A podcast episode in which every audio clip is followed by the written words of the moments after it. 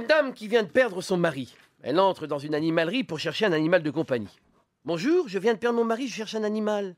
Je vous conseille la grenouille qui fait l'amour. La grenouille qui fait l'amour La femme accepte de prendre la grenouille et retourne chez elle.